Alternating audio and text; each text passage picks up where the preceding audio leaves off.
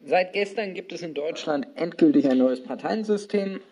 Ein Parteiensystem, das sich schon lange herauskristallisiert, nämlich ein Sechsparteiensystem. Dieses Sechsparteiensystem besteht aus CDU, CSU als eine Partei, aus der SPD, den Grünen, der FDP, der Linken und der AfD.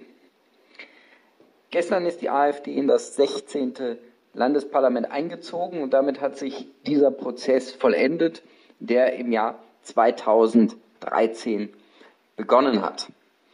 Das Sechs Sechs-Parteien-System führt zu einer neuen Struktur des Parteiensystems und das ist von großer Bedeutung für die Politik in der Bundesrepublik Deutschland, wahrscheinlich wesentlich bedeutsamer als die politischen Entscheidungen Einzelner. Vielmehr kann man sagen, dass politische Entscheidungen Einzelner eine Folge der Struktur des Parteiensystems sind. Ich oute mich an dieser Stelle einmal als Strukturalist. Was heißt Strukturalismus? Strukturalisten gehen davon aus, dass es in der Gesellschaft, in der Politik, in der Kultur bestimmte Strukturen gibt und diese Strukturen das Verhalten und das Handeln des Einzelnen bestimmen. Das heißt, der Einzelne ist in seinem Verhalten und seinem Handeln nicht völlig frei, sondern er wird vorgeprägt durch bestimmte Grundstrukturen in der Gesellschaft. Der Vater dieser Idee war Levi Strauss, der hat das für primitive, kleine Stammesgesellschaften beschrieben. Das war ein bedeutender Anthropologe in den 50er und 60er Jahren in Frankreich. Man kann dieses Prinzip auch auf Großgesellschaften übertragen und auch auf einzelne Ebenen dieser Großgesellschaft, wie etwa ein Parteiensystem. Und ich möchte das einmal beschreiben anhand der Flüchtlingskrise und des Aufstiegs der AfD, wie Strukturen das Verhalten und das Handeln von Politikern beeinflussen. Viele fragen sich ja, warum hat Angela Merkel eigentlich im Herbst 2015 so gehandelt, wie sie gehandelt hat. Warum hat sie einfach die Grenzen geöffnet? Warum hat sie zugesehen, wie zwischen einer Million und 1,5 Millionen Einwanderer, Migranten über die Grenze kamen, völlig unkontrolliert über die Grenze kamen und warum hat sie die Grenzen nicht geschlossen? Und darüber gibt es verschiedene Theorien, darüber, ob sie möglicherweise von irgendwelchen Kräften dazu veranlasst wurde oder gesteuert wurde oder ob sie irgendwelche grundsätzlichen ideologischen Vorbehalte gegenüber dem Land hat oder vielleicht schon immer eine verkappte Linke war. Wie ich meine, kann man ihr Verhalten relativ einfach erklären, wenn man sich die Struktur des Parteiensystems ansieht und dieses Verhalten vielleicht nicht als notwendig oder zwangsläufig sehen, aber doch sehr stark bestimmt durch die Struktur des Parteiensystems zu diesem Zeitpunkt. Wie sah das Parteiensystem damals aus? Wir hatten ein Fünf-Parteien-System mit einer strukturellen Mehrheit der Linken. Was ist eine strukturelle Mehrheit? Eine strukturelle Mehrheit bedeutet, dass unter normalen Umständen, wenn sich nichts verändert, ein bestimmter Block von Parteien oder Strömungen dominant ist bei Wahlen und dominant ist in Parlamenten. Und wir hatten zu dieser Zeit in dem Fünf-Parteien-System die Situation, dass wir die CDU-CSU im Parlament hatten. Die FDP war nicht mehr dabei. Die AfD war noch nicht dabei. Und wir hatten drei starke linke Parteien. Und dieses Fünf-Parteien-System, das wir seit den 90er Jahren hatten, hat dazu geführt, dass die Politik immer linker wurde, aus einem ganz einfachen und logischen Grund die CDU-CSU hatte keine Konkurrenz von rechts. Sie hatte immer nur Konkurrenz von links. Und es ist eine ganz logische Entwicklung, dass man sich auf seinen Konkurrenten hin entwickelt. Das heißt, man versucht sich auf seinen Konkurrenten zu kon konzentrieren und da dieser Konkurrent nur von links auftrat, konzentrierte sich die Union immer darauf, linker zu werden, um diesen Konkurrenz standhalten zu können. Es gab für sie schlicht und einfach keinen Grund, sich nach rechts zu orientieren, weil es zu diesem Zeitpunkt dort keine anderen Mitbewerber gegeben hat. Das kann man auch in Studien in der damaligen Zeit nachlesen. Konrad Adenauer Stiftung hat das mal untersucht. das muss um das Jahr 2005 gewesen sein, und gesagt hat, ja, die Konservativen, die in der CDU, CSU sind, die konservativen Wähler, haben ja gar keine Alternative zur CDU.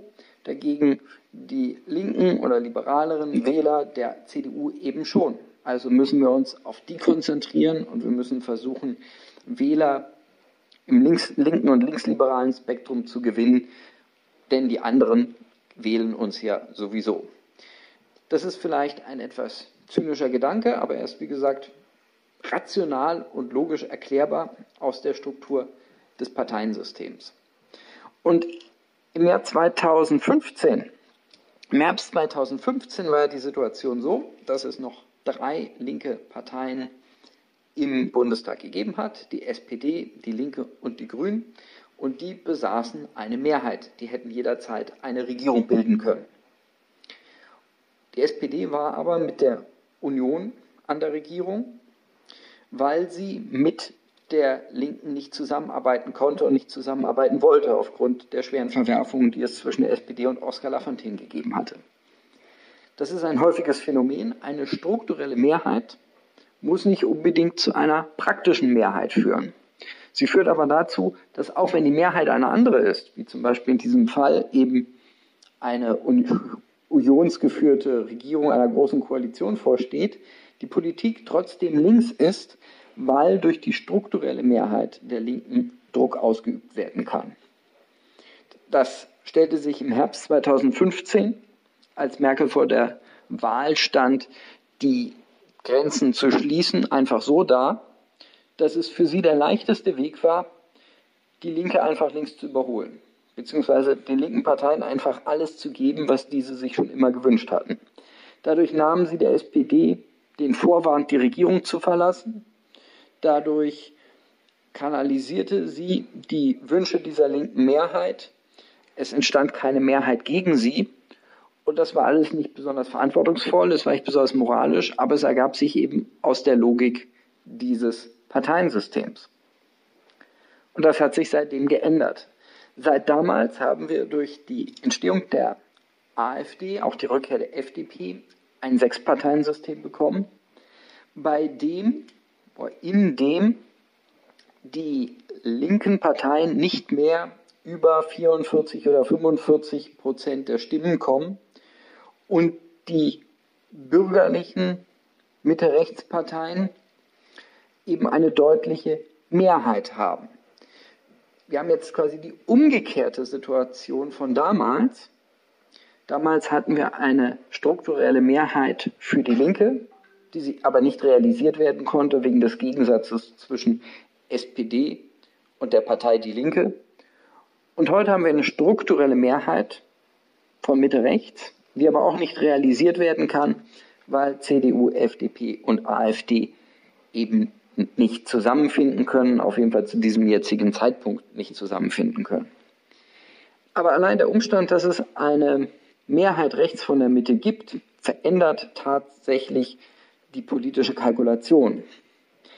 Es hat in diesem System wenig Sinn, sich weiter nach links zu bewegen, weil einmal die Union von den linken Parteien schon alles an Stimmen gewonnen hat, was sie von ihnen gewinnen konnte. Die Linken haben außerdem keine alternative Regierungsperspektive. Das heißt, das haben wir jetzt auch in Hessen gesehen, SPD, Grüne, die Partei Die Linke haben dort zusammen keine Mehrheit. Sie haben damit keine Machtperspektive und sie können damit auch im Grunde keinen Druck ausüben. Sie können nur regieren zusammen mit einer bürgerlichen Partei. Aber die Möglichkeit einer linken Regierung, wie sie sehr lange Zeit in der Bundesrepublik bestanden hat, gibt es nun nicht mehr. Und das hat Auswirkungen, die nicht sofort eintreten, aber sich langfristig, langfristig wirksam sind. Der unionsinterne Streit vor der Sommerpause war bereits ein erstes Zeichen dafür, weil eben die Union jetzt auch Konkurrenz nicht nur von links hat, sondern auch von rechts. Und das führt fast automatisch dazu, dass die Partei sich wieder anders orientieren muss, als sie es vorher über ein Jahrzehnt getan hat. Und die jetzige Nachfolgedebatte um den Parteivorsitz der CDU nach Angela Merkel ist bereits dadurch geprägt, dass Kandidaten wie Herr Spahn oder Herr Merz, die stärker als äh, Kandidaten des konservativen Flügels gesehen werden, gute Chancen haben, an die Spitze der Union zu treten. Dass vorher schon Herr Brinkhaus vom Wirtschaftsflügel zum Vorsitzenden der Fraktion der CDU, CDU der CDU-CSU-Fraktion im Bundestag gewählt wurde. All das sind die Folgen der, um, der langsamen, schrittweisen Umorientierung der Union, die sich nicht unbedingt daraus ergibt, dass die führenden Personen dort ein besonderes Herzblut hegen für diese konservativen, nationalkonservativen Ideen, sondern sie folgen dem Zwang, den, sie, den es nun durch die Struktur des Parteiensystems, wie es sich darste jetzt darstellt, gibt. Ich möchte Ihnen an diesem Tag nach der Hessenwahl und vor dem Machtkampf um die Merkel-Nachfolge noch zwei Thesen mit auf den Weg geben. Erstens, die Bundesrepublik war in den ersten Nachkriegsjahrzehnten eine Republik, die von bürgerlichen Parteien dominiert wurde.